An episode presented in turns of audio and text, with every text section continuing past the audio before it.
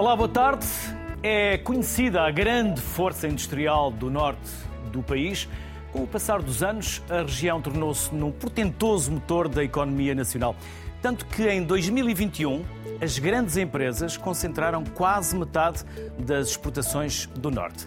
Também no mesmo ano, contabilizavam-se quase 11.500 empresas exportadoras só nesta região.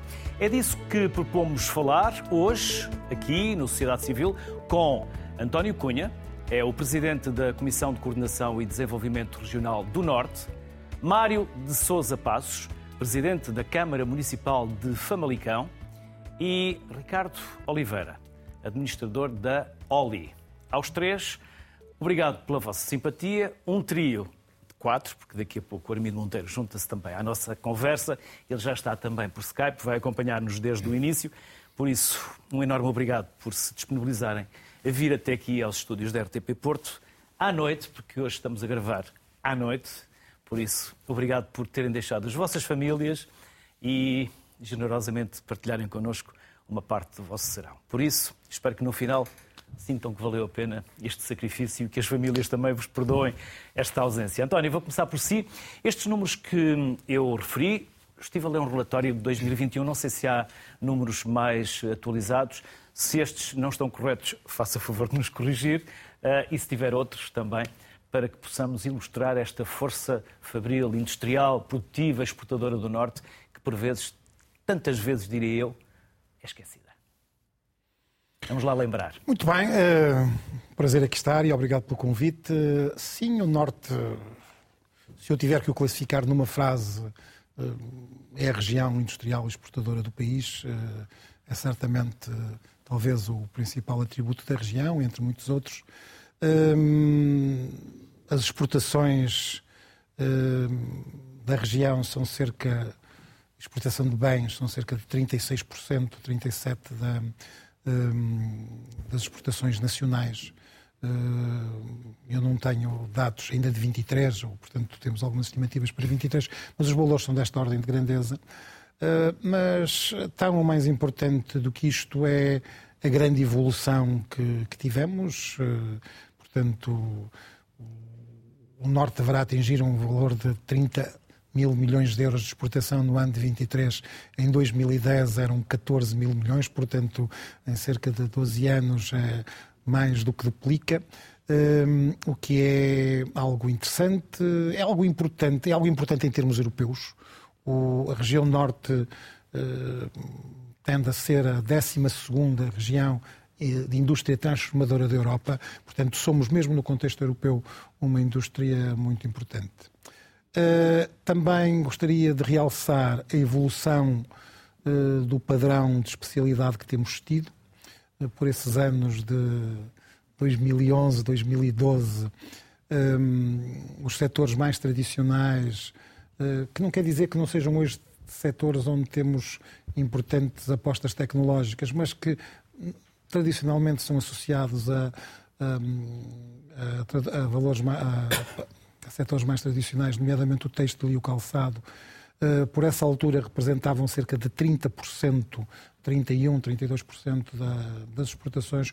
Hoje o têxtil e o calçado, tendo subido em volume também, logicamente, mas representa cerca de 23% da, da exportação a norte. Portanto, houve uma subida significativa do automóvel, nomeadamente, do, e também dos produtos de de média e alta tecnologia, nomeadamente no, eh, no setor automóvel. Portanto, há uma evolução positiva no, no perfil de especialização, uma, um perfil de especialização em que os, os, segmentos de mais baixa tecnologia, de produtos menos complexos, perdeu peso, o de maiores uh, complexidade uh, ganhou peso e, portanto, isso é positivo. Apesar de ser positivo, é certamente uh, essa deve, deve ser essa a nossa grande aposta e, e, aí o nosso grande desafio é que essa evolução tem que ainda ser mais significativa, porque o desafio é o desafio de crescer nas cadeias de valor, crescer no, na valorização do, daquilo que temos, fazer com que os nossos produtos sejam mais valorizados, possam ser mais reconhecidos. Isso significa evoluir para produtos de maior complexidade, maior valor acrescentado e, portanto, é certamente esse uh, o caminho que tem em todas as regiões da Europa, mas particularmente tem a região norte, porque é uma região que tem estes, estes indicadores muito interessantes e que, nos, e que muito nos orgulham, mas que no fim do dia continua a ser a, a região de Portugal com o PIB per capita mais baixo. E, e, portanto temos questões estruturais aí uh, que importa que importa resolver e portanto uh, precisamos que esta que essa força industrial seja uma força industrial não só em emprego não só na qualidade dos produtos que faz mas sobretudo no valor dos produtos que vende. Uhum. Mário e Famalicão está no top 3 Sim primeiro agradecer o convite. Para aqui estar é um enorme gosto cá estar cumprimentá-lo cumprimentar também aqui os meus colegas uh, de painel, uh, e dizer que é isso mesmo. Do ponto de vista, de, digamos, dos grandes indicadores, Famalicão é o terceiro conselho mais exportador de Portugal, já agora a seguir a Lisboa e a Palmela. É o segundo que mais contribui para a balança comercial Palmela nacional. por causa da Auto-Europa. É? Por causa da Auto-Europa. É o segundo que mais contribui para a balança comercial nacional, a seguir a Lisboa, com um saldo positivo eh, na casa dos 900 milhões euros. E um dado muito interessante e penso que importante tem a ver, a ver com o valor acrescentado bruto, chamado VAD, que está a chegar aos mil milhões de euros e que eh, significa ou representa também o valor acrescentado, aquilo que as empresas uh, incorporam no âmbito dos processos diversos que têm na indústria. E, portanto, quer significar também aqui valor acrescentado, isso mesmo. E, portanto, em cerca já quase de mil milhões de euros temos no VAV em eh, Famalicão. Depois também eh, dizer que no que respeita a um dado muito importante que tem a ver com a taxa de desemprego, Famalicão está abaixo dos 4% e em Portugal, como é sabido, está na casa dos 6,7%, portanto, significativamente abaixo uh, da taxa de desemprego nacional, o que também confere ao território outras valências, nomeadamente do emprego de proximidade, que é muito importante para o bem-estar e qualidade de vida, nomeadamente dos concidadãos uh, famalicenses, e não só, porque obviamente que Famalicão tem essa capacidade de absorver também muita mão de obra de fora uh, de Famalicão. Portanto, Famalicão é, obviamente, um território muito exportador. Talvez cheguemos uh, no ano 2023 a 3 mil milhões de euros de exportação, ou de exportações, melhor dizendo, que assenta essencialmente em quatro áreas que são as fundamentais, apesar de, de das cerca de 6 mil indústrias que temos em Famalicão, obviamente que a diversidade é muito maior, mas aquelas áreas que sobressaem são claramente a primeira, a indústria automóvel, em que temos, obviamente, a Continental Mabor, que é maior, mas temos também uma Coindu, uma TMG, que também dão um contributo para além de muitas centenas de outros que contribuem para esta grande área, para este grande setor exportador que é o, setor automóvel. Temos o têxtil, o têxtil, que é o segundo grande setor que temos em Famalicão. Como é sabido, Famalicão, nomeadamente o Val do Ave, eh, foi onde se iniciaram as primeiras eh, as primeiras indústrias do têxtil, as primeiras algodoeiras. Uma crise violentíssima. Ah, e onde houve uma crise violentíssima. E onde houve uma crise violentíssima, que em Famalicão, felizmente, houve essa capacidade de se retransformarem e serem aquilo que são hoje, com muita inovação, obviamente, incorporada, e, portanto, com o chamado têxtil técnico, com, com valor acrescentado. Depois temos a metalomecânica, uma área que subiu imenso em Famalicão, e estou certo que também na região, um setor muito forte, muito grande, eh, que também temos. E depois um quarto setor, o setor agroalimentar, em que a carne, temos o maior cluster de, do setor das carnes da Península Ibérica, mas também temos as bolachas, uh, por exemplo, que também é outro grande setor, o setor dos queijos também muito forte, para além, obviamente, de outras, de outras áreas deste grande setor exportador que temos uh, em uh, Famalicão. E obviamente que isto acontece, e quero aqui também fazer e referenciar uma distinção que tivemos no ano 2023 para 2024. Famalicão tem um estatuto na Europa como a região europeia empreendedora 2024, o que também significa e representa aquilo que somos, aquilo que somos, esta capacidade empreendedora que nos tem, eh, ou melhor, que tem desenvolvido este percurso, esta trajetória de crescente, crescente que temos tido, cada vez temos mais capacidade exportadora, e isso obviamente que tem a ver com a capacidade empreendedora, porque há aqui uma proporcionalidade entre uma coisa e outra, e portanto aqui esta nossa característica própria de sermos capazes de nos superar uh, sempre. Ou seja, uh, o Famalicense, esta característica que penso que posso alargar, que eu conheço muito melhor Famalicão, como é óbvio, mas que posso alargar também à região, é esta nossa insatisfação. Queremos sempre mais, queremos sempre melhor, queremos sempre nos superarmos. E aqui os, os nossos empresários, as nossas instituições, os nossos concidadãos têm, digamos, esta característica muito própria de quererem fazer sempre mais, de sermos ser capazes de fazermos mais. E, portanto, fazem, faz parte deste ecossistema empreendedor que temos. Eh, obviamente que ele tem, tem sustentações, nomeadamente as empresas, como é óbvio, os centros tecnológicos. Lembro aqui alguns centros tecnológicos importantes que temos em Famalicão, talvez o mais conhecido, o CITEV, nomeadamente aqui no âmbito da pandemia, que foi muito conhecido pela certificação das máscaras mas faz muito mais e teve aqui um papel fundamental também nesta transformação do setor têxtil, mas também o CENTI, uma, um grande centro tecnológico no âmbito dos nanomateriais ou nanotecnologias, que também, uh, só, para, só para, para terem uma ideia, o CENTI que tinha poucos investigadores, poucos colaboradores, neste momento está, tem quase 180, portanto teve agora no âmbito das agendas mobilizadoras muitos projetos aprovados, e, portanto que está a dar aqui, está a ter um papel eh, fundamental também em diversas áreas, uh, em diversos setores industriais. Temos o, o, Centro Tecnológico das Carnes também, temos a Universidade do Minho, temos o IPCA, temos a Lusíada, temos também a CESPO, também temos as escolas de formação profissional, temos a rede de formação e educação, portanto, tudo, as políticas públicas da Câmara Municipal, digamos que são as bases de sustentação deste ecossistema empreendedor eh, com muita vitalidade que está preparado, que tem vida, vida própria, que funciona, que tem, eh, digamos, uma característica também muito interessante que é eh, de conseguir ser atrativo, consegue trazer sempre muito investimento também para Famalicão, foi construído ao longo do tempo, obviamente, eh, e que, e que tem um papel fundamental naquilo que é Famalicão nos dias de hoje. António Oliveira, o tema é norte exportador, mas não quisemos ficar apenas no norte. Quisemos esticar-nos um bocadinho até ao centro-oeste. Quer falar-nos da Oli, quer falar-nos de onde estão e o que fazem?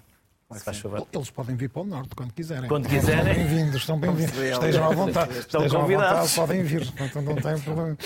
Em primeiro lugar, obrigado, obrigado pelo Serão convite. sempre bem recebidos. Bem recebidos. E aproveito para cumprimentar, agradecer novamente o convite. Famalicão já agora. E para Famalicão.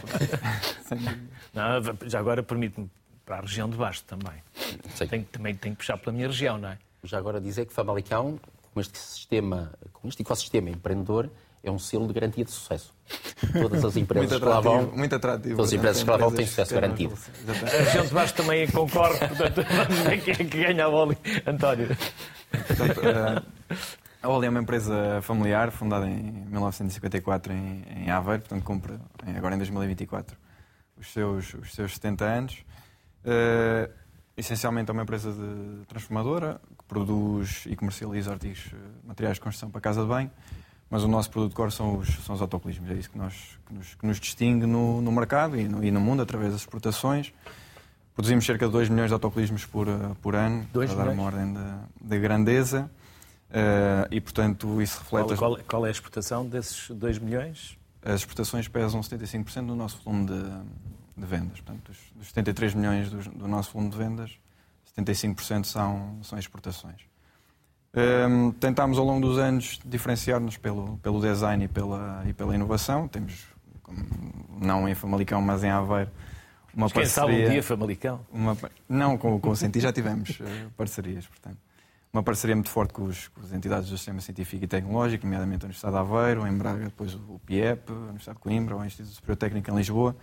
Portanto, isso tem, tem, sido a, tem sido a rede do Sistema Científico e Tecnológico que nós temos utilizado para transferir uh, ajudar a co-criar conhecimento uh, e transformar isso em, em, valor económico, em produtos e em vendas. E um, relativamente a, a, a, esse investimento, que representa cerca de 3% do nosso negócios em média nos últimos anos, isso tem sido convertido não só um, em produtos com mais valor acrescentado, contribuindo para o VAB e para a sustentabilidade e evolução da empresa, mas também para um conjunto de patentes que nós temos registrado. Temos cerca de 40 patentes registadas, 30 de, de invenção e 10 de, de, design. Portanto, são os dois pontos em que nós tentamos situar-nos e tem ajudado a consolidar a nossa posição, não só no mercado nacional, mas também no mercado de, de exportação. Uhum. Vamos chamar o Armindo Monteiro também para a conversa. O Armindo Monteiro é presidente da Confederação Empresarial de Portugal, é também uma, eh, uma das pessoas que volta e meia convidámos para, para estar connosco. É um gosto voltar a recebê-lo. Armindo, falámos há pouco tempo aqui nas conferências da Porto Business School e nessa altura exibimos uma, uma entrevista com o ministro Costa e Silva, onde ele lembrava que neste quadrilátero, eu julgo se, e vai corrigir-me se eu estiver eh, a defini-lo nas suas fronteiras de forma errada, julgo que era Barcelos Braga, Famalicão, Felgueiras, Guimarães. 3% Guimarães. do PIB nacional? Guimarães. Guimarães. Guimarães. Acertei 3% do PIB nacional? Luís Castro, é um prazer estar de novo nesta casa que eu também considero minha, se me permite. É de todos. RTP, Exatamente. Serviço Público, todos pagam. É E a sociedade civil é um programa de todos. Também é Não, a ideia da sociedade civil e uma sociedade civil forte é claramente aquilo que creio que nos faz falta a todos para prosperar em Portugal. É, é, é de facto não deixar apenas a outras instituições, mas a todas aquelas que fazem parte da sociedade civil, este desígnio e esta responsabilidade. Por isso, o meu agradecimento uh, por, por, por, este convite, convido efusivamente, desejo um bom ano que ainda não tive a oportunidade de fazer e aos convidados em, em, em estúdio. Uh, efetivamente, uh, este nome, Norte Exportador, é, é muito merecido. Uh, e, e, não apenas por ser um Norte exportador, mas por aquilo que também o, os colegas neste, neste painel já referiram, nomeadamente a, a questão do valor acrescentado bruto. É que nós temos, de facto, várias regiões em Portugal que exportam mas e até porventura exportam com, eh, em termos tecnológicos com valor, com, com maior volume, mas se nós formos ver, uh, retirarmos o volume e nos concentrarmos naquilo que é o valor acrescentado bruto e ainda em particular aquilo que desse valor acrescentado bruto é nacional, aí sim nós estamos a chegar ao âmago daquilo que é importante uh, para perceber e aferir do nosso PIB. E este ponto é importante porque não é de facto apenas exportar que importa, é exportar com valor nacional. E se nós, para exportar, tivermos que incorporar muitas, muitas importações, naturalmente que facilmente se percebe que aquilo que efetivamente estamos a exportar é algo absolutamente reduzido. Se, pelo contrário, nós nas exportações eh, estivermos a envolver, sobretudo, produto nacional, significa que o contributo das exportações para a criação de riqueza, para o tal produto interno bruto, é de facto muito grande. E estou a começar por este ponto porque, efetivamente, é importante, às vezes, não nos deslumbrarmos apenas com o volume do que vendemos lá fora, mas sim, efetivamente, aquilo que conseguimos exportar como valor da nossa economia. E por isso, o Norte tem esta característica que, sendo, em alguns casos, empresas não tecnologicamente de topo, mas são, em termos de essência, são de facto fortemente exportadores e por isso contribuem largamente para a nossa balança comercial. O outro ponto tem a ver com aquilo que também já foi referido, creio que pelo, eh, pelo Sr. Autarca, de, de, Sr. Presidente da Câmara de, de Famalicão, que é de facto este ecossistema empreendedor porque nós em Portugal muitas vezes falamos só de facto do espírito empreendedor. Ora, espírito empreendedor todos nós temos. A questão é que precisamos de matéria, matéria empreendedora. E esta matéria empreendedora resulta naturalmente de um ecossistema favorável. Tem que ter, de facto, as tais bases de sustentação. E ter neste ecossistema empreendedor, desde logo, o sistema de ensino, e com a Universidade do Minho, com outras instituições, mas com a Universidade do Minho à cabeça, onde efetivamente se faz investigação da excelência. Com uma capacidade das pessoas, da sua formação, do seu empenho, do seu rasgo, do seu envolvimento, é naturalmente absolutamente essencial. Depois, ter o, o, poder, seja ele central, seja ele local, e aqui as câmaras uh, são absolutamente essenciais. As câmaras, a, a, Comissão de Coordenação, que também com, com, com, o nosso presidente da Comissão de Coordenação no Norte, uh, extremamente empenhado em, no desenvolvimento da, da, da, da, região Norte, nós conseguimos efetivamente verificar que nesta zona existem condições para, de facto, se ser empreendedor, mas em rede no tal ecossistema, ou seja, com aquela sensação de que não está sozinho e muito menos a remar contra a maré. E, portanto, estamos aqui perante um, um exemplo muito claro que nós precisaríamos replicar por todo o país. Infelizmente, em muitos casos, isto não sucede, às vezes por falta, não é de má vontade, eu não, não acho, não divido entre má vontade e, e boa vontade. Não, às vezes é, se calhar o empenho não é tão grande, se calhar as condições não são tão fortes, se calhar as prioridades não são consideradas uh, tão essenciais.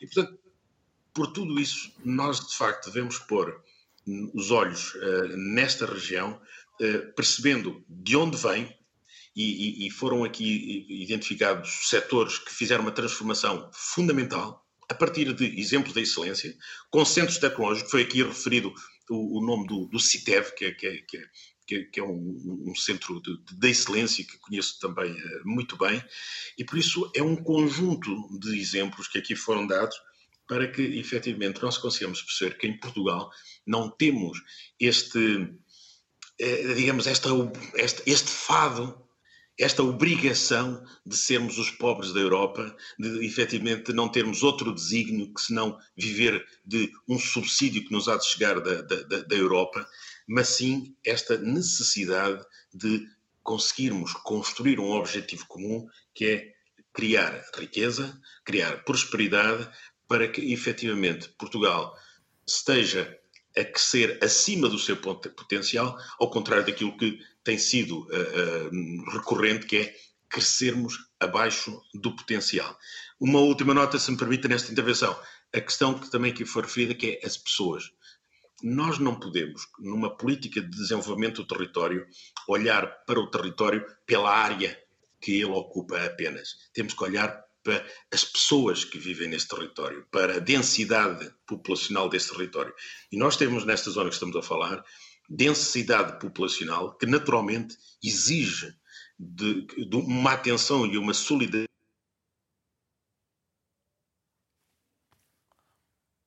Por momento ficamos sem o Armindo Monteiro, mas uh, vamos uh, continuar com ele. Julgo que o Armindo terá disponibilidade para continuar connosco, pelo menos mais algum tempo, e daqui a pouco vamos ouvir o que o Armindo tinha na conclusão desta, desta ideia. António Cunha uh, e Mário Sousa Passos, esta pergunta é basicamente para os dois, mas depois pode estender-se também para o António Oliveira, noutra, noutra área. Eu, antes de vir para cá, estive a jantar com um particular amigo, que é um grande empresário aqui do Norte, que me alertava para o facto de, em 2024, ser necessário termos uma preocupação especial. A indústria é transformadora, há indústria muito ligada ao setor automóvel e há aqui também uma transformação na indústria do setor automóvel, na passagem uh, ao elétrico. Uh, quais são as preocupações neste momento que este setor uh, vai atravessar em 2024, seja na digitalização, seja na transformação, seja naquilo que está a acontecer nessas mesmas indústrias? António. Os desafios das, das mudanças, sejam elas tecnológicas ou, ou tendências de mercado, é algo a que a região está habituada. Talvez até a capacidade de adaptação tem sido um dos, um dos um fatores distintivos, a sua resiliência hum, e, portanto, hum, certamente que é uma preocupação, hum, uma preocupação não este ano, já de de algum tempo, é uma preocupação para a qual a região se tem vindo a preparar, quer dos seus principais os seus principais ativos industriais, quer dos seus centros de inovação. O automóvel tem muito peso, tem muito peso na região hoje, ele é cerca de quase 15% das exportações, portanto é um setor eh, com, com importância acrescida, eh, mas felizmente, felizmente os nossos principais uh, os nossos principais atores uh, industriais estão naquilo que podemos chamar o automóvel do futuro. Porque ou estão ligados ao interior do automóvel e o interior do automóvel não, não depende muito da motorização, portanto, uh, certamente que tem hoje desafios diferentes, quer de segurança, quer da, da sua digitalização, quer de hoje o que vemos à volta, aqueles, aqueles painéis de instrumentos, portanto, uh, temos uma presença muito maior de eletrónica, mas, portanto, um, temos uh, parceiros importantes aí, sejam empresas como como a Simoldes, eh, sejam empresas como aqui referidas, a Coindu ou a TMG, eh, portanto, eh, que fazem componentes para muito importante nesse, nesse setor, ou são empresas muito ligadas à eletrónica automóvel, seja a essa eletrónica do interior, dos, dos, dos, dos, dos painéis mas também a toda a eletrónica do automóvel de futuro, eh, quer do, do, propriamente do computador central do automóvel,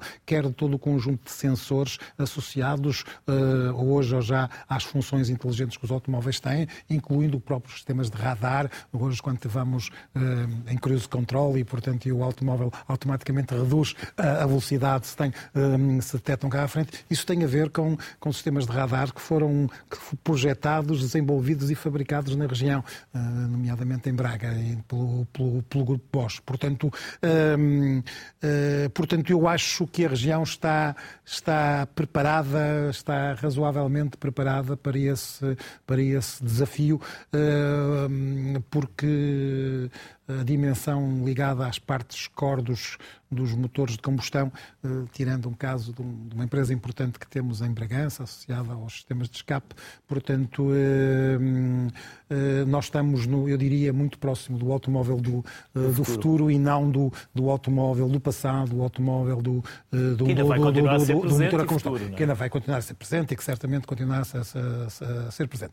Por isso, agora, esse é um exercício que hum, de adaptação, de adaptação muito grande que, para o qual estamos convocados, estamos todos convocados e que estou certo a região terá capacidade, terá capacidade de o, de o levar de vencida, como tem vindo, como tem vindo a demonstrar. A aposta passa necessariamente por aquilo que tem sido a aposta dos últimos anos na inovação, numa inovação muito assente nesse, nesse ecossistema, que apesar deste contínuo que temos desde o desde o norte da região centro, onde, onde está o Oli, um, de, uh, desde, o, um, deste contínuo que temos desde Aveiro, portanto, Oliveira das Meias ao Porto, uh, o Cava do Ave e depois uma zona muito importante industrial dos últimos tempos, que é o Alto Minho. O Alto Minho, num contexto de uma indústria de, de, de proximidade com uh, importante cluster automóvel galego, hoje cresceu imenso, uh, cresceu imenso e, portanto, é, é uma zona que há 20 anos para o indústria lá existia e hoje uh, teve um crescimento, um crescimento muito grande. Um, tudo isto é feito a partir, portanto, com inovação, com os vários atores, as universidades, os centros de inovação, alguns dos quais já aqui referidos, e por isso a nossa aposta num sistema regional de inovação, num sistema capaz de entender esta realidade, um sistema que tem sido muito prejudicado por decisões tomadas por gente que desconhece a realidade, que é quando temos a capacidade de decisão feita a partir de, uma, eh, de um terreiro do passo e das, das, suas instituições, eh, que sobretudo, com certeza que não tem nada contra o Norte, mas desconhece, desconhece a realidade e toma decisões erradas. Portanto, por isso acreditamos que também a questão do Sistema Regional de Inovação será muito importante para ajudar a esse exercício de, eh, de adaptação, de conformação a essa nova realidade que é, que é incontornável, como é incontornável também toda a questão da crescente pressão sobre sobre questões ambientais eh, da pegada da, eh, da produção que temos e, e, dos produtos que fazemos e, portanto, isso é um, são, são temáticas absolutamente incontornáveis, mas para as quais a região também está especialmente bem preparada. António, mais preocupante se torna quando as pessoas que evitam o Terreiro do Passo não são todas de Lisboa. Muitas delas, ou grande parte delas, não são de Lisboa, são do país. E depois parece que por vezes se esquecem do país que deixaram. Mas isso seria outra história é outra e não o quero levar para aí. Eh, é uma observação minha que eu costumo fazer, por isso eh, sou responsável apenas e só por ela. Mário. Sim, mas eu, eu, eu, relativamente também ao terreiro, ao terreiro do Passo. Se quiserem, e, também e podem, Lisboa, podem acompanhar-me nesta não, porque é importante, deriva. Eu, eu, acho que é importante porque, obviamente, nós temos o que temos, a região norte tem o que tem, um exemplo é Famalicão, eu sou Presidente da Câmara de Famalicão, eh, que é uma grande referência, É um não só, exemplo. não é uma grande, é uma grande referência, que não é só nacional, é da Europa, como foi bem evidenciada pela, pelo estatuto que temos de região europeia empreendedora 2024, que foi um- uma distinção, um título que nos foi atribuído pela União Europeia, por via do seu Comitê das Regiões, portanto, que também é importante porque também é um selo, eh, por lado daquilo que eu disse há pouco, de garantia, eh, de qualidade, mas também faz com que, sob o ponto de vista da internacionalização, também nos ajude e ajude as empresas a se internacionalizar cada vez mais. E, portanto, também vai aqui dar um contributo para mais exportações. Mas, por, por outro lado, é bom que se diga que eh, estes ecossistemas que se foram criando eh, não tiveram grande ajuda de Lisboa. Foi muito à custa das Da políticas públicas das autarquias, nomeadamente Famalicão também é um bom exemplo disso, das empresas, das instituições que existem nos territórios e das pessoas que trabalham também nas, nas empresas. Não nos podemos esquecer delas, porque elas também, obviamente, sem elas, eh, as empresas nem, sequer existiriam, mas dão um contributo muito grande pela sua disponibilidade para eh, que eh, hajam estes resultados. Mas, e eu vou dar aqui dois exemplos que me parecem paradigmáticos. Um deles tem a ver com acessibilidades. Eu não consigo entender, entender como é que uma região, eu vou dar um exemplo de Famalicão, que há cerca de 30 anos as empresas e o poder local têm reclamado para ter melhores acessibilidades, para que com isso as empresas estivessem mais motivadas para o investimento Rodoviárias ou ferroviárias? nomeadamente rodoviárias. Deste exemplo que falo, e falo da Alternativa Nacional 14, que é uma corda muito importante, uma corda exportadora muito importante, A começa em Nacional Braga. 14 é que liga Braga, Braga, Famalicão, Famalicão. Trofa, eh, Maia e depois ao Porto, uma corda muito importante, que está congestionada há anos, que as empresas não investiram mais e mais cedo porque tinham muitas dúvidas acerca desse investimento. Como é sabido, a mobilidade é muito importante e só agora é que vai ser iniciada uma obra entre Famalicão e, e Trofa e recentemente está em obra Trofa à Maia. Portanto, só para dar um exemplo, que se é reclamada há cerca de 30 anos. Se ela estivesse feita, com certeza, investimentos que foram feitos a seguir, porventura já podiam estar feitos e agora estavam a ser feitos outros. Havia um acréscimo de investimentos. Outra, outro dado importante que eu tenho falado muito com o Poder Central: formação profissional. Essa era a minha próxima pergunta. Podemos deixar a parte da, da formação profissional para mais Claro, daqui a pouco? ma- Mais, E mais, quando eu falo mais em formação profissional, não falo apenas só dos colaboradores, também falo dos patrões. Sim. Nós temos os, Mas os- mas só aqui a questão da, ino- os da patrões menos inovação. escolarizados da Europa. Da inovação o professor António Cunha estava a referir, e muito bem, que é muito importante, obviamente, nós chegamos onde chegamos muito por força da inovação, claro está, e pela disponibilidade que os empresários têm e as instituições têm de haver esta colaboração, porque, tal como um ecossistema qualquer, há muitas interações, interações entre empresas, entre instituições, entre pessoas, entre as escolas, eh, o poder público, nomeadamente as câmaras municipais, etc. E, portanto, estas, nestas diversas interações que ocorrem, que, que alimentam o ecossistema, a inovação, obviamente, que é muito importante. E a questão da sustentabilidade ambiental ou da transição verde, eh, penso que é uma grande oportunidade que as empresas estão a aproveitar. Porque leva o selo da sustentabilidade ambiental. Isto também vende, e vende cada vez mais, e há de vender cada vez mais. E isto é transversal a todos os setores de atividade. E, portanto, aqui eu dou o exemplo de Famalicão, que esta questão da sustentabilidade ambiental está a ser bem aproveitada. Com fatores de inovação eh, que se colocam, que se incorporam nos produtos e que trazem uma mais-valia e, com isso, um valor acrescentado ao produto está a ser muito bem apresentado, tal como a transição digital, que cada vez mais é importante, está a ser muito bem eh, desenvolvido também neste ecossistema. E, portanto, a questão da inovação, que, e a inovação, como é sabido, eh, é, é um, um- um constante desenvolvimento, Eh, portanto, não se faz inovação agora e é válida por X tempo, ela tem que estar sempre constantemente a inovar-se, a própria inovação.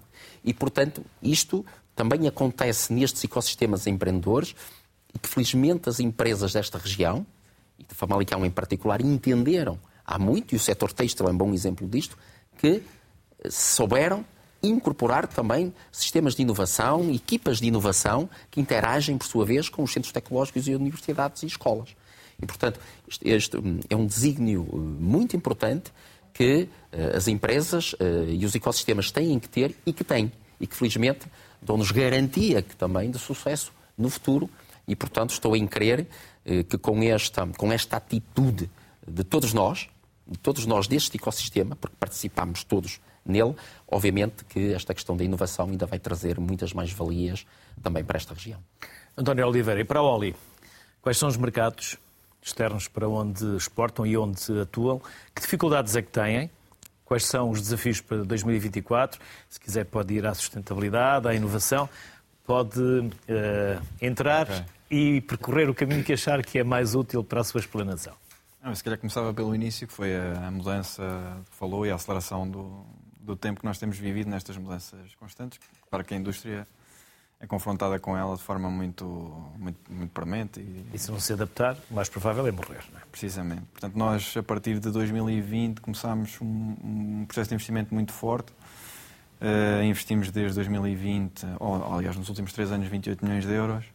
E recentemente entramos num, numa, numa das agendas do PRR, que nos vai levar a mais, mais 15 milhões de euros de, de investimento até ao final do, da execução do, do, mesmo. do PRR, seja ela quando, quando, quando, quando, quando for. 26. Junho de 2026. Há de ser. Há de Portanto, uh, dividimos este, este investimento, sobretudo do PRR, para ancorar aqui um bocadinho isto, em digitalização, portanto, não em contra daquilo que, que, que são as necessidades da, da, indústria hoje em dia, uh, na eficiência e no desenvolvimento de, de produtos e, e, inovação, nomeadamente em cooperação com a Universidade de Aveiro, como como referi. Portanto, esses são os três, os três uh, pilares de, de, dos 15 milhões de investimento que temos no âmbito dessa, dessa agenda. Obviamente, uh, fizemos isto sempre num ambiente de, de, crescimento de vendas, mas com endividamentos controlados, ou seja, sem descontrolar aquilo que é o, a capacidade da, da, empresa, permitindo-nos, uh, surgindo oportunidades no estrangeiro, sejam do âmbito industrial, sejam do âmbito comercial, afrontarmos essa oportunidade. Portanto, nós estamos a olhar no espaço da Europa para os nossos mercados mais tradicionais, portanto, das nossas, dos nossos 56 milhões de euros de exportações, 80% desse volume fica na, na Europa e nesse mercado estamos a tentar encontrar uh, parceiros comerciais onde consigamos consolidar a nossa rede e ficar, integrar os parceiros na nossa cadeia. E estamos fora da Europa, uh, mas não no Extremo Oriente, à procura de novos polos produtivos onde consigamos uh, ter uma produção além daquela que, que, temos em Aveiro. Nós, do ponto de vista de, de, operações no estrangeiro de internacionalização, além da fábrica de Aveiro que tem 500 pessoas, temos uma empresa com fábrica em Itália, com, conta com 40 pessoas, cerca de 20 milhões de euros de faturação, uma empresa na Rússia, que apesar de toda esta dificuldade continua a operar e manteve os, os 40 postos de trabalho, apesar de ter uma atividade que hoje é muito longe daquilo que foi uh, antes de, no início da, da, guerra. da, guerra. Temos uma atividade comercial na, na Alemanha, com mais, mais, mais, pequena, mas que também emprega cinco, cinco pessoas, e em Espanha com, com três pessoas. Este ano vamos in, iniciar na Noruega, dentro deste, deste, deste processo que eu, que, eu vinha, que eu vinha referindo. Portanto, nós estamos a olhar não só para a modernização e para, e para a melhoria da nossa operação em Portugal, mas também com muita atenção para as oportunidades que estão a surgir no, no estrangeiro. Uhum. Armindo, Armindo Monteiro, presidente da Confederação Empresarial de Portugal, que há pouco ficou a meio. Eu não sei exatamente onde fiquei, porque esta, esta tecnologia que nós herdámos da, da Covid eh, e que nos habituámos a ela, depois pega-nos estas partidas. Mas se quiseres, eh, se houve algo que ainda tinha para dizer e na altura não conseguiu, independentemente de onde ficámos, eh, nós já estamos aqui a falar nos desafios para 2024 na tipologia das empresas, dos setores, os desafios dos mercados externos. Também pode começar por onde entender melhor. Falávamos aqui até no caso da indústria automóvel e desta passagem ao automóvel elétrico em que o António Cunha dizia felizmente estamos mais na parte tecnológica e não tanto na motorização. Pois, porque de facto é todo um paradigma que, que, que surge. Uh, uh, o setor que mais engenheiros informáticos contratou nos últimos dois anos não foram as empresas de tecnologia, foram precisamente o, foi precisamente o setor automóvel, porque hoje o, o setor automóvel é, é, de facto sobretudo tecnologia, não apenas pela questão da, da, da condução autónoma, que naturalmente requer muito, mas todos os outros interfaces, toda a tecnologia que tem associada, toda a leitura eh, à volta do, do, do automóvel, a própria questão elétrica, que naturalmente tem outro tipo de, exigências. E por isso hoje é, é, é toda uma sofisticação tecnológica que este setor requer. Isso é possível naturalmente com pessoas qualificadas, eh, com o tal ecossistema empreendedor que hum, há bocado, eh, não sei se foi a parte onde, onde, onde foi cortado. Jogo sim, jogo que foi aí que ficámos. Porque efetivamente não nos basta esse espírito empreendedor. Nós precisamos de uma matéria empreendedora que só é possível a partir de um ecossistema empreendedor. E desse ecossistema fazem parte as universidades, os centros tecnológicos e, naturalmente, todas as boas vontades dos agentes de desenvolvimento local, central, eh, eh, naturalmente que deveriam sempre ser liderados pelo, pelo poder um, central, mas isso nem sempre acontece, porque naturalmente, sobretudo, conforme que já foi referido, uh, e eu estou a falar a, a partir aqui da, da, da, da moraria, uh, e portanto não é isso que me impede de reconhecer que muitas vezes, efetivamente, não há essa, esse, esse, essa visão um, uh, eh, nacional sobre os problemas. Há uma macrocefalia que já existe e que se perpetua. Um, e isso, naturalmente, tem que ser contrariado, porque um território só se desenvolve se realmente ele for equilibrado. E é preciso que, naturalmente, haja maior prioridade onde há mais pessoas. Não é onde há mais área, não onde há mais espaço, é onde há mais pessoas. E para nós conseguirmos fixar essas pessoas, temos que naturalmente ter condições para uh, oferecer os serviços que são necessários da habitação, à, naturalmente à educação, uh, à saúde, às infraestruturas, rodoviárias e outras. Portanto, tudo isso é um esforço que os autarcas conhecem bem e que e, e, e, que se não for feito, eh, nós corremos o risco de esse ecossistema empreendedor de facto desaparecer. E nós precisamos, em Portugal, para que realmente faça sentido este desenvolvimento integrado, que haja uma visão integrada. Porque se nós apostarmos apenas no desenvolvimento de, de algumas zonas, nós vamos continuar a ter um país bastante assimétrico. E, sobretudo, precisamos, uh, neste momento que estamos a falar na Europa de uma reindustrialização, precisamos tornar o nosso país, os nossos territórios atrativos. Porque é que essa reindustrialização que está neste momento a acontecer, está a acontecer sobretudo para países como a Polónia, a Roménia, a República Checa, porque naturalmente têm, estão ao lado, desde logo, de um pulmão, que é a Alemanha, e nós, aqui em Portugal, estamos na periferia, estamos para cá dos Pirineus, estamos longe, nós habituámos sempre a pensar que Portugal está no centro da Europa, não está, nós estamos numa periferia, e por isso nós temos que con con conseguir tornar Portugal atrativo para o investimento. Ora, o que nós fazemos a maior parte das vezes é ostracizar o investimento, ostracizar o capital, ostracizar a inovação. Ostracizar... E os empresários. Perdão? E, e ostracizar os empresários. Não, completamente, porque naturalmente os empresários eh, carregam toda a parte uh, má da nossa sociedade. Ou seja. Uh, Como se fosse crime ter lucro. Não, porque de facto não se percebe que a margem de uma empresa é necessário para reinvestir na empresa. Não é possível nós, nós temos um milagre económico em Portugal, que é conseguirmos distribuir o que não criamos. E só com este milagre económico é que, de facto, é possível distribuir riqueza que não se cria. E, portanto, para nós, por fazer ironia, naturalmente, nós só podemos, para, um, para conseguir distribuir a, eh, a eh, riqueza, e é importante distribuí-la, porque naturalmente não somos favoráveis ao mérito, à ditadura do mérito, porque naturalmente não podemos privilegiar uh, uh, os vencedores e esquecer aqueles que não, não, não, infelizmente não conseguem ser, mas isso não deve tirar, de facto, um mérito da centralidade daquilo que é necessário que aconteça.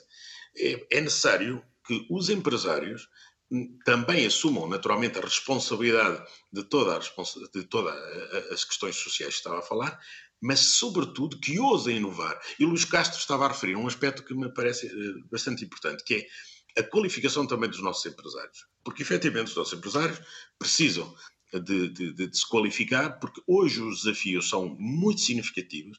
Hoje, se calhar antes também não, mas agora, particularmente na sociedade de, de, do conhecimento, não pode ser uma sociedade de transpiração, tem que ser uma sociedade de inspiração. Significa uma sociedade de conhecimento. Não pode ser só uma sociedade de esperteza, tem que ser uma sociedade de conhecimento.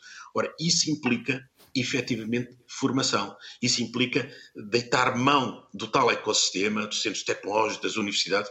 E os nossos empresários, não estou a dizer que não se pode ser empresário com baixas qualificações académicas, e nós temos tido vários empresários que são exemplo disso mas eu sou partidário daquela ideia de que o conhecimento não ocupa lugar, ou seja, se um empresário é bom mesmo com baixas qualificações académicas, então será seguramente melhor ainda com eh, qualificações académicas eh, maiores. Portanto, eh, apostar na formação, apostar no conhecimento é seguramente uma mais-valia que nós não podemos desperdiçar de forma alguma, Luís Castro. Armindo Monteiro, e nós também não podemos desperdiçar as suas intervenções, que são sempre bem-vindas e são de enorme riqueza. Obrigado. Muito obrigado. E um bom ano para si. Obrigado, um bom ano também. Obrigado. Obrigado. António Cunha, podemos seguir pela formação não só dos colaboradores, mas também dos patrões. E já agora também podemos falar da falta de mão de obra ou não, e se ela existe e em que setores.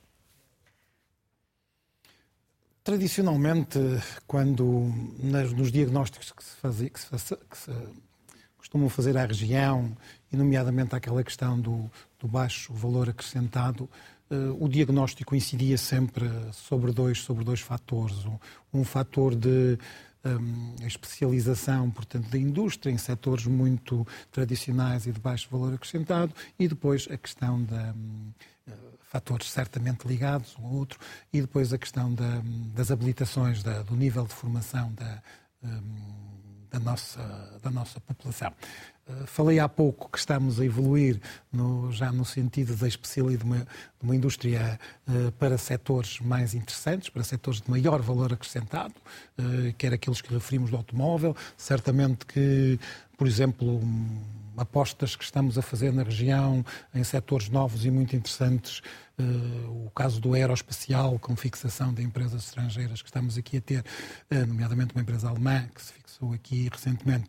E, um, e também a questão das energias renováveis, as energias oceânicas, as energias das ondas, são setores novos, mas, portanto, esta evolução uh, para setores de maior valor acrescentado é algo interessante, mas também a questão da, da formação das, das pessoas.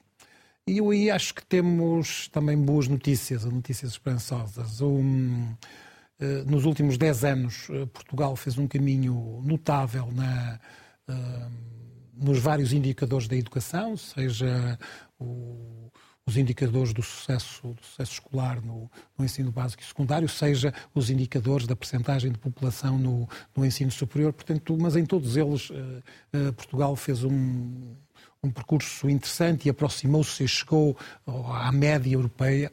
Hum, e se isto é verdade para Portugal, ainda é mais verdade para o Norte, que há 10 anos era a região eh, com indicadores mais baixos a nível nacional e hoje eh, está ao nível das outras regiões ou ligeiramente acima. Portanto, Escolaridade. Eh, do, do insucesso escolar, da, da percentagem de população na, no ensino superior. E, portanto, o Norte fez um caminho notável e interessantíssimo. Contudo, estes, estes valores, estes indicadores de que me estou aqui a orgulhar, são absolutamente verdade no coorte entre os 18 e os 24 anos, são também relativamente verdade até aos 32, 34 anos, mas se formos para a população acima dos 40 anos, o Norte, lá está, tem os, uh, uh, tem os indicadores de escolaridade, de habilitações, uh, de formação ainda bastante baixos. Portanto, isto quer dizer que nós resolvemos razoavelmente a questão nas, nas classes jovens, sempre depois com uma discussão se,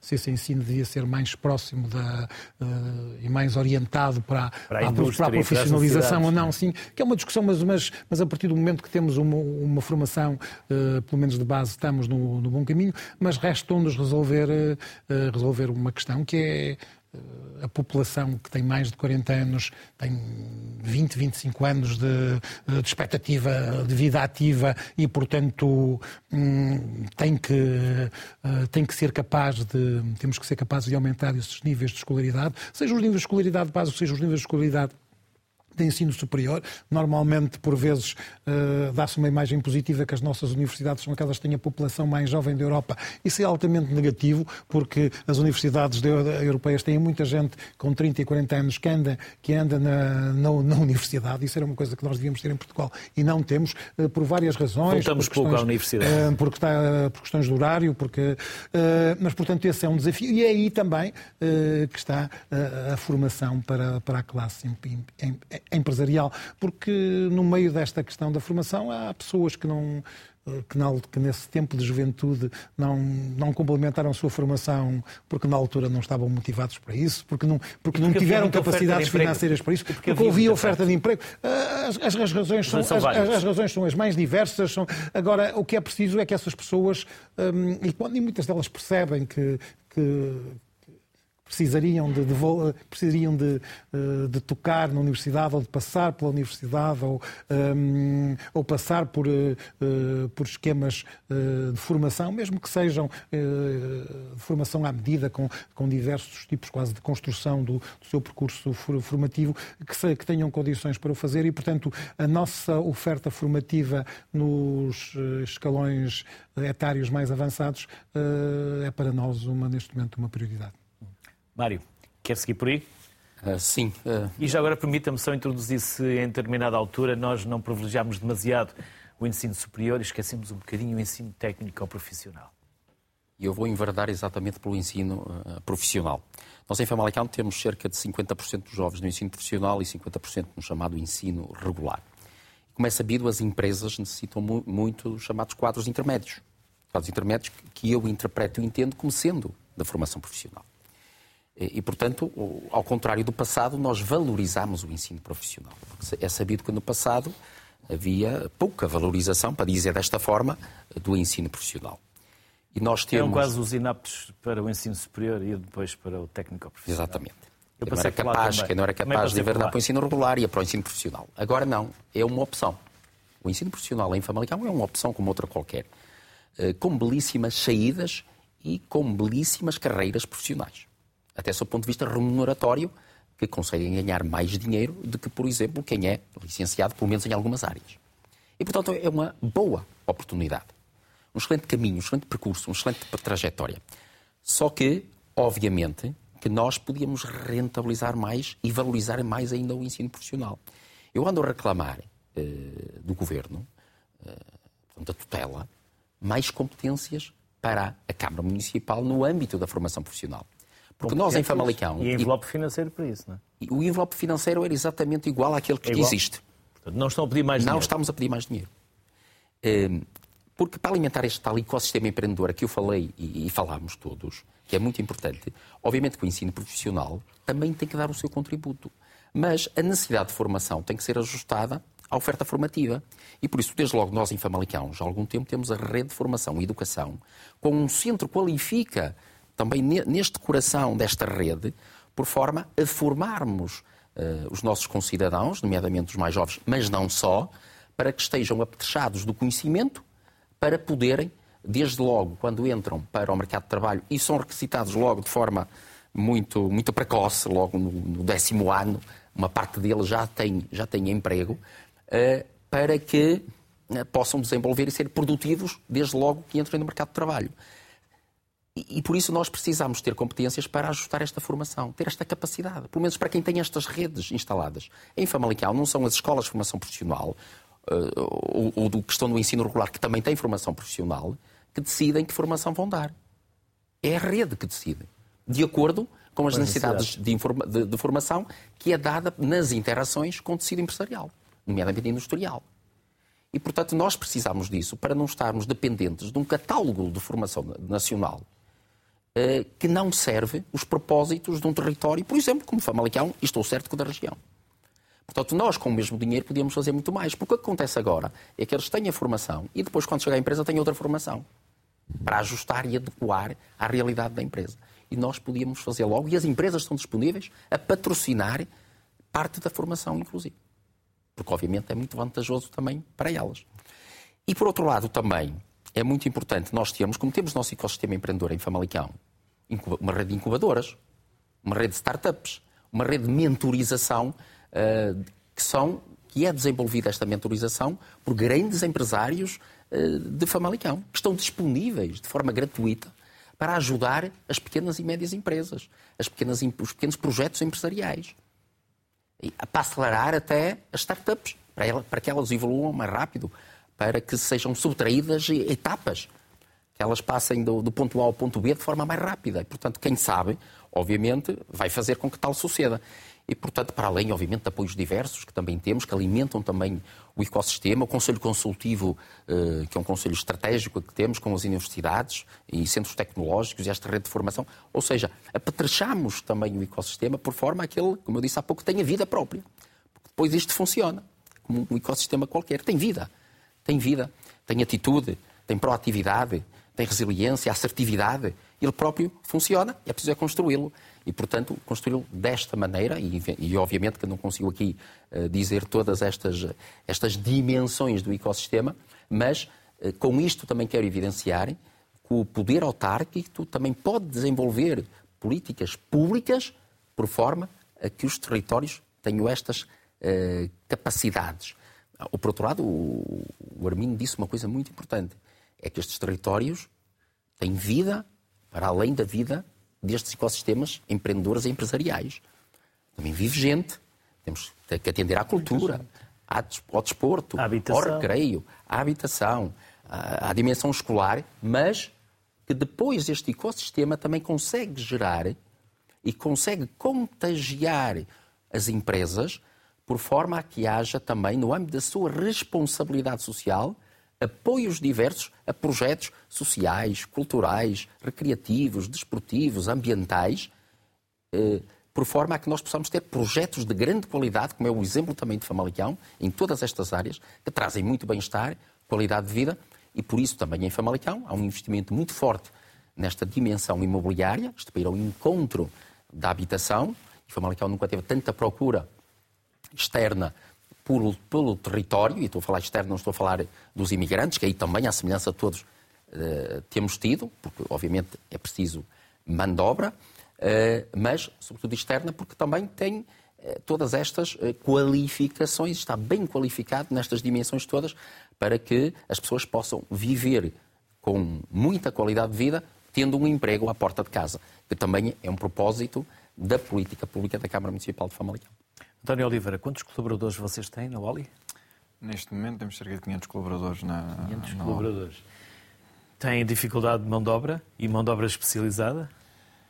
Sim, nós Quase generalizada a... essa falta de mão de obra, não é? Temos a felicidade de ser uma empresa que está próxima do centro da, da cidade e, portanto, muito acessível a, às pessoas, pese embora os, os problemas de, de, habitação se manifestem em Aveiro, que é uma das cidades mais, mais caras desse, desse, desse ponto de vista mas uh, nós temos feito um esforço, e dentro daquilo que foi dito, para criar uh, sistemas internos até, uh, seja em coordenação com o IFP, seja depois em coordenação com a, com a, com a Universidade de Aveiro, que tem programas de microcredenciais, para conseguirmos ir um, não só captando e formando a mão de obra à, à entrada quando entra para a empresa, como também ir durante o, o, tempo em que as pessoas estão na empresa poderem desenvolver as suas competências e, e, e tornarem-se uh, mais motivadas, até se quisermos. Tem eh, capacidade de retenção desses talentos? Assim, não, não vou dizer que é fácil, nem que todas as pessoas ficam na, na Oli, obviamente não. Até porque eu penso que a forma como as pessoas veem o emprego mudou ao longo, ao longo do tempo. Mas nós temos um tempo médio de, de, de retenção, digamos assim, de 7 anos e um turnover relativamente baixo para aquilo que já, que já foi em algumas, em algumas fases. Portanto, temos, temos investido nisso e eu acho que temos que continuar a investir para que a nossa estratégia de retenção e desenvolvimento de quadros seja eh, ainda melhor. Formação contínua? Temos formação contínua. Também para os quadros superiores, médios superiores? Exatamente. Além daquilo que a lei nos impõe, que por são vezes, 40 horas. Por, por vezes o patrão acha que não precisa de formação. Sim. Foi assim que ele criou a empresa uh, e se a criou com sucesso, Não, eu penso que não. No Para baixo é caso- que precisa de de Sim, formação. eu penso que não. No nosso caso não é assim. Obviamente adaptamos os, os- os tipos de formação Claro. hum, às funções e àquilo que são até as ambições das pessoas, na- não só no programa de carreiras, mas até do ponto de vista pessoal, e tentamos que isso, que isso, que isso aconteça. Portanto, não, não considero que isso seja um, um problema no nosso caso. António Oliveira, Mário de Sousa Passos, António Cunha, foi enorme obrigado. Um enorme eh, prazer e gosto de receber-vos aqui e um enorme, eh, igualmente, obrigado pela vossa Obrigado. simpatia, porque, como eu disse no início do programa, estamos a gravar à noite, são 11 e meia da noite, já passa, e vocês tiraram umas horas à vossa família para partilhar connosco. E isso é duplamente de salientar e de vos agradecer. Por isso, desejar-vos um 2024 cheio de sucesso e, acima de tudo. Obrigado. Obrigado. Igualmente. Obrigado. Obrigado. Apoiar, investir, inovar no Norte e no resto do país. Há um forte tecido empresarial capaz de fazer crescer o país e precisamos de fazê-lo crescer e precisamos de lhes dar as condições necessárias para que assim aconteça. Boa tarde, saúde, até amanhã.